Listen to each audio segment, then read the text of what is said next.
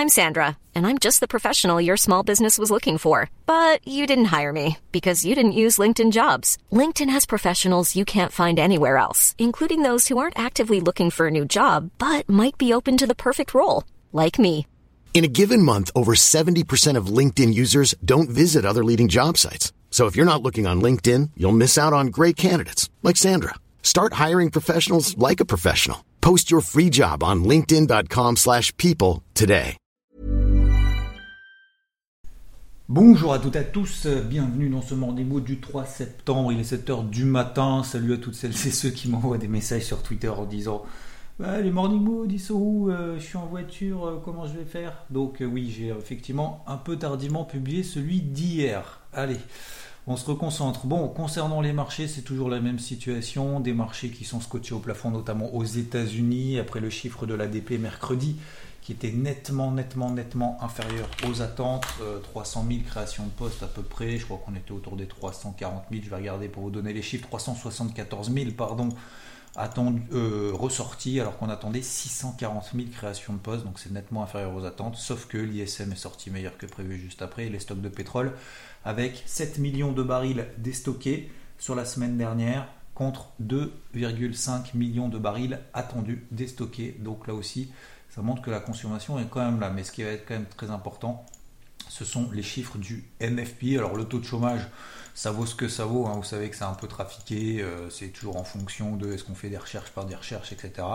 Le taux de chômage est attendu à 5,2%, mais ce qui va être quand même très important, ça va être surtout les créations d'emplois. Est-ce qu'il y en a 720 000 Alors attention, déjà, premièrement, l'ADP et le NFP ne sont absolument pas corrélés. C'est-à-dire que c'est pas parce que l'ADP a été ressorti nettement inférieur aux attentes que la NFP le sera forcément. Ça ne veut pas dire que ce sera l'inverse, mais ça ne veut pas dire que c'est forcément le NFP sera dégueu. Et donc, s'il est effectivement nettement inférieur aux attentes, s'il y a une surprise, qu'est-ce qui va se passer sur les marchés?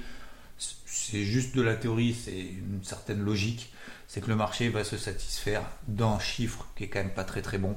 Et donc se dire, bah, euh, finalement, la prochaine réunion de la Fed en septembre, il n'y aura pas de discussion concernant un calendrier de réduction des rachats d'actifs, sachant que les taux de toute façon ne les bougeront pas avant quelques années. Ça c'est quasiment sûr et certain et acté.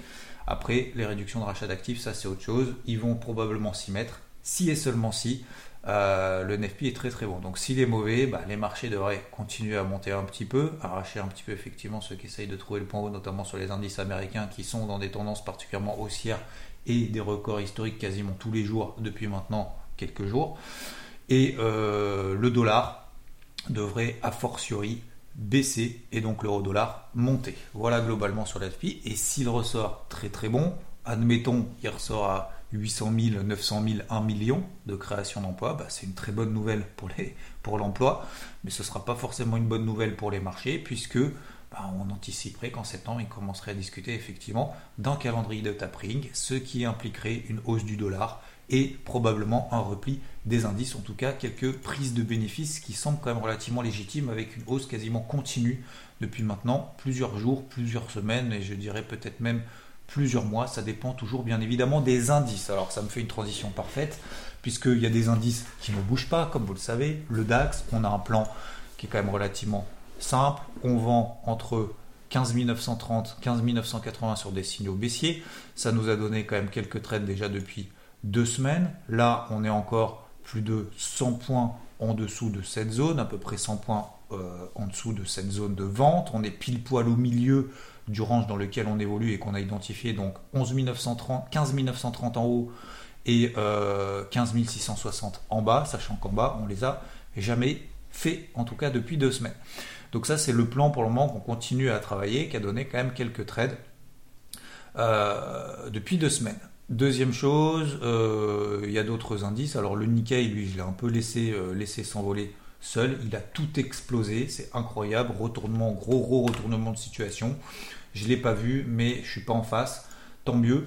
Euh, il a complètement explosé les zones. il est au-dessus des 29 000, c'est absolument incroyable. Bon bah voilà. Comme ça, je passe à trappe, je suis passé à trappe. Deuxième chose, concernant donc le CAC, j'ai un plan de vente, comme vous le savez peut-être.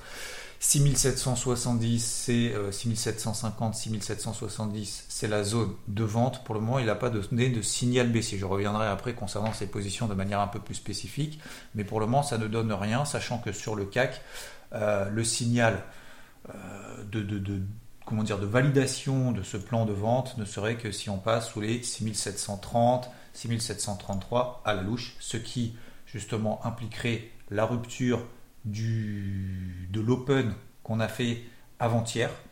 Euh, on s'est replié d'ailleurs à plusieurs reprises sur cette zone des 6730. Si on revient là en dessous, ça donnerait effectivement un premier signal de faiblesse. Le CAC qui a réussi à se ressaisir sur les 6660. Je rappelle que tous les indices ont rebondi parfaitement sur la MM50. Certains ont mieux réagi que d'autres les indices américains, que ce soit SP500 en Nasdaq, le Dow Jones c'est un peu plus fébrile, mais concernant le, CAC, c'était beaucoup plus mou et il s'est repris comme ça du jour au lendemain. En tout cas, c'était pour la séance de mercredi. Euh, donc concernant le CAC, euh, moi je suis short. Alors ça va être un peu le, jeu du kit mais j'y reviendrai juste à la fin. Euh, concernant le NFP et les positions éventuellement qu'on a, soit qui sont déjà en plus-value latente, soit qui sont déjà en moins-value latente. Concernant donc euh, l'eurodoll, toujours une dynamique haussière. Pour le moment, il n'y a pas de signal baissier, notamment en H4. Là, j'ai une position short qui est encore en cours. Je perds 25 points, entre 20 et 25 pips euh, pour le moment en latence, ce qui n'est pas grand-chose, mais c'est quand même une position qui sera quand même délicate à gérer. Euh, juste avant et à l'approche du NFP, sachant qu'il n'y a pas d'avance là-dessus. Sur le DAX, il n'y a pas de souci. Sur le CAC, on est à peu près autour, je suis en tout cas à peu près autour de, mon point d'entrée. Donc là, la décision ne sera pas forcément difficile. Et euh, concernant l'eurodoll, c'est en moins value latente. Donc vous voyez qu'il y a trois, euh, trois, plans, en tout cas, c'est les trois plans majeurs que j'ai travaillé cette semaine. Et trois, euh, résultats, en tout cas pour le moment, différents. Globalement, donc vous l'avez compris sur les marchés traditionnels, maintenant la question ça va être un peu le jeu du kit au double. Alors, jeu entre guillemets, hein, bien évidemment. le trading c'est pas un jeu, mais c'est soit le NFP est très très bon, alors j'aime pas trop dire ça, mais soit il est très très bon et ça risque de provoquer ce qu'on a dit, c'est-à-dire hausse des indices et repli euh, du dollar américain, euh, remontée pardon du dollar américain et donc repli de l'eurodoll. Et à l'inverse, s'il est très mauvais, bah, les indices très probablement continuera à monter un petit peu. Alors on va pas faire un plus 2, plus 3, hein, je pense pas. Hein. je pense pas que les, marchés soient non plus en mode euh, plus c'est mauvais, euh, plus l'économie va mal et plus on va tout exploser par le haut. Même si c'est tout à fait possible, mais je pense pas qu'on fasse un plus 2, plus 3. Je pense qu'on va continuer à monter, mais sans non plus accélérer. Et, et concernant l'eurodoll, bah, logiquement, il continuera à monter et peut-être euh, justement s'installer au-dessous, autour des 1,19 qui est quand même là aussi une grosse zone, grosse zone de résistance. C'est pour ça que moi j'ai une grosse zone de vente entre voilà, les 1,1850, 1,1880, à peu près autour de cette zone-là. On y est dedans. Voilà, on est dedans, on est en 1872 au moment où je parle. Donc, euh, donc voilà. Alors là, le but, ça va être de gérer la position, gérer les positions. Alors comment faire dans ce type de situation? C'est toujours plus facile de garder des gains latents, puisqu'en fait, même si on met un stop au cours d'entrée, finalement, même si on se fait stop au cours d'entrée et que bah, notre plan s'invalide, en tout cas temporairement, et euh, eh ben, euh, c'est simplement un manque à gagner. Alors même c'est toujours frustrant, bien évidemment, de se dire oui, mais peut-être que j'aurais dû, enfin les peut-être que machin, etc. Ça, euh, ça ne fonctionne pas en trading. C'est on agit, on prend des décisions, on prend des risques ou on décide de prendre le risque de ne pas en prendre, c'est-à-dire de ne rien faire. Donc c'est toujours plus facile dans ce type de situation, quand on a deux trois positions qui sont ouvertes, de dire bah je garde la position finalement euh, en, gain, euh, en gain latent, je mets mon stop au cours d'entrée et au pire c'est alors j'allège hein, toujours bien évidemment. Alors là le DAX a donné quand même plus de 100 150 points. Euh, bien évidemment on allège toujours surtout sachant qu'en plus on sait qu'on est dans un range. On allège la position de moitié et enfin en tout cas au moins une partie. Et que ça soit 30 40 50% et le reste de la position stop au cours d'entrée et au pire c'est un manque à gagner c'est pas bien grave. Là où ça devient un peu plus délicat c'est notamment par exemple sur le CAC le CAC n'a pas donné de signal baissier. Alors, je pense que ça sera un peu plus facile à gérer le CAC, tout simplement parce que sur le CAC, on connaît le niveau de validation justement de ce plan baissier. Le niveau de validation, c'est 6730. Donc, qu'est-ce qui nous empêche euh, de couper la position? Pas, très loin du cours d'entrée, hein, que ce soit qu'on soit rentré à 6770 ou 6750, probablement on le fera dans la matinée, euh, de couper la position et de se dire bah j'attends le NFP Et si on passe sous les 6730, ça déclenche mon signal, ça déclenche mon plan. Comme vous le savez, je m'y reprends toujours à deux reprises sur chacun des plans que je travaille, puisque c'est plutôt de l'intra-swing, donc sur des signaux horaires.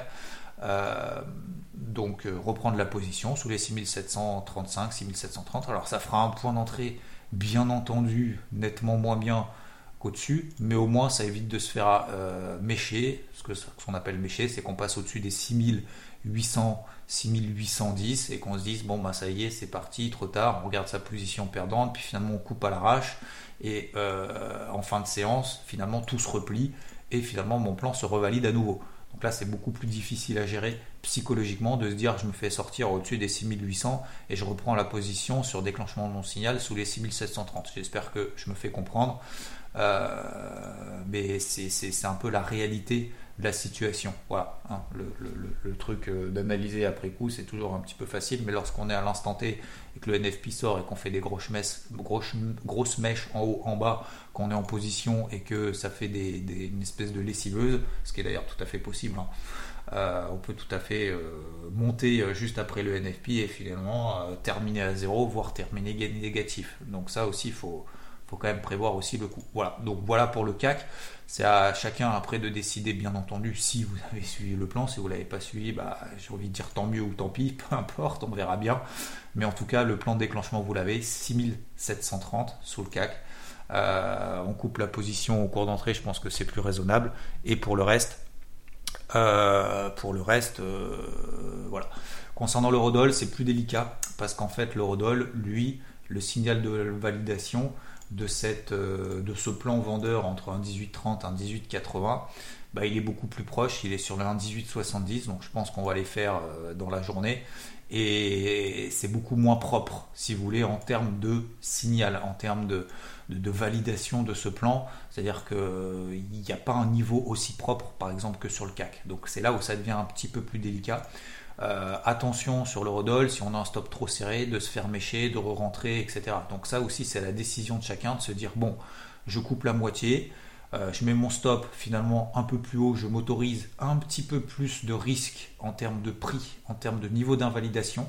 Donc je place un, niveau d'invalidation par exemple un peu plus haut au-dessus des 1,1910, mais le fait d'avoir allégé la position, ça va pas forcément. Alors ça va augmenter effectivement, bien évidemment, après euh, la perte latente si jamais on passe au-dessus d'un 19,10, mais ça va pas considérablement remettre en question euh, la performance d'un portefeuille sur la semaine. Donc c'est là où ça devient un petit peu plus délicat, c'est de se dire ok, j'allège, je crois au plan, j'allège la moitié de la position, je prends le risque parce que je le décide, j'allège la moitié de la position et je mets un stop, finalement une invalidation en fin de journée au-dessus d'un 19-10. Si on s'installe et qu'on reste au-dessus d'un 19, bah, je couperai la position, voilà, quoi qu'il arrive. Euh, et si jamais ça part dans mon sens, bah oui, j'aurai plus qu'une moitié de position, mais je serai encore dans le plan. Vous voyez ce que je veux dire? Donc c'est là où c'est un petit peu plus délicat psychologiquement à gérer, parce que si je coupe l'intégralité de la position et que ça baisse derrière, bah finalement, je serai plus dedans, j'aurais subi une perte alors que mon plan était bon. Ok? Donc là, c'est la même chose, c'est à réfléchir en amont, bien se reposer. On a le temps de la réflexion, il est 7h du matin jusqu'à 13h, euh, mais à 13h, il faut avoir pris la décision de se dire ok, je suis ces plans. Je vous donne des idées. D'accord? Je n'ai pas la réponse. Moi, je ne peux pas savoir, je ne peux pas vous donner, je n'ai pas, le coup de fil des, euh, des bureaux de statistiques aux États-Unis pour savoir si une FI sera bon ou pas bon. Ça serait tellement plus simple si on l'avait avant, mais c'est la loi du marché, c'est pas comme ça que ça fonctionne. Donc, il faut prendre des décisions maintenant. Globalement, sur les marchés traditionnels, c'était une semaine, bah, comme vous l'avez compris, mitigée.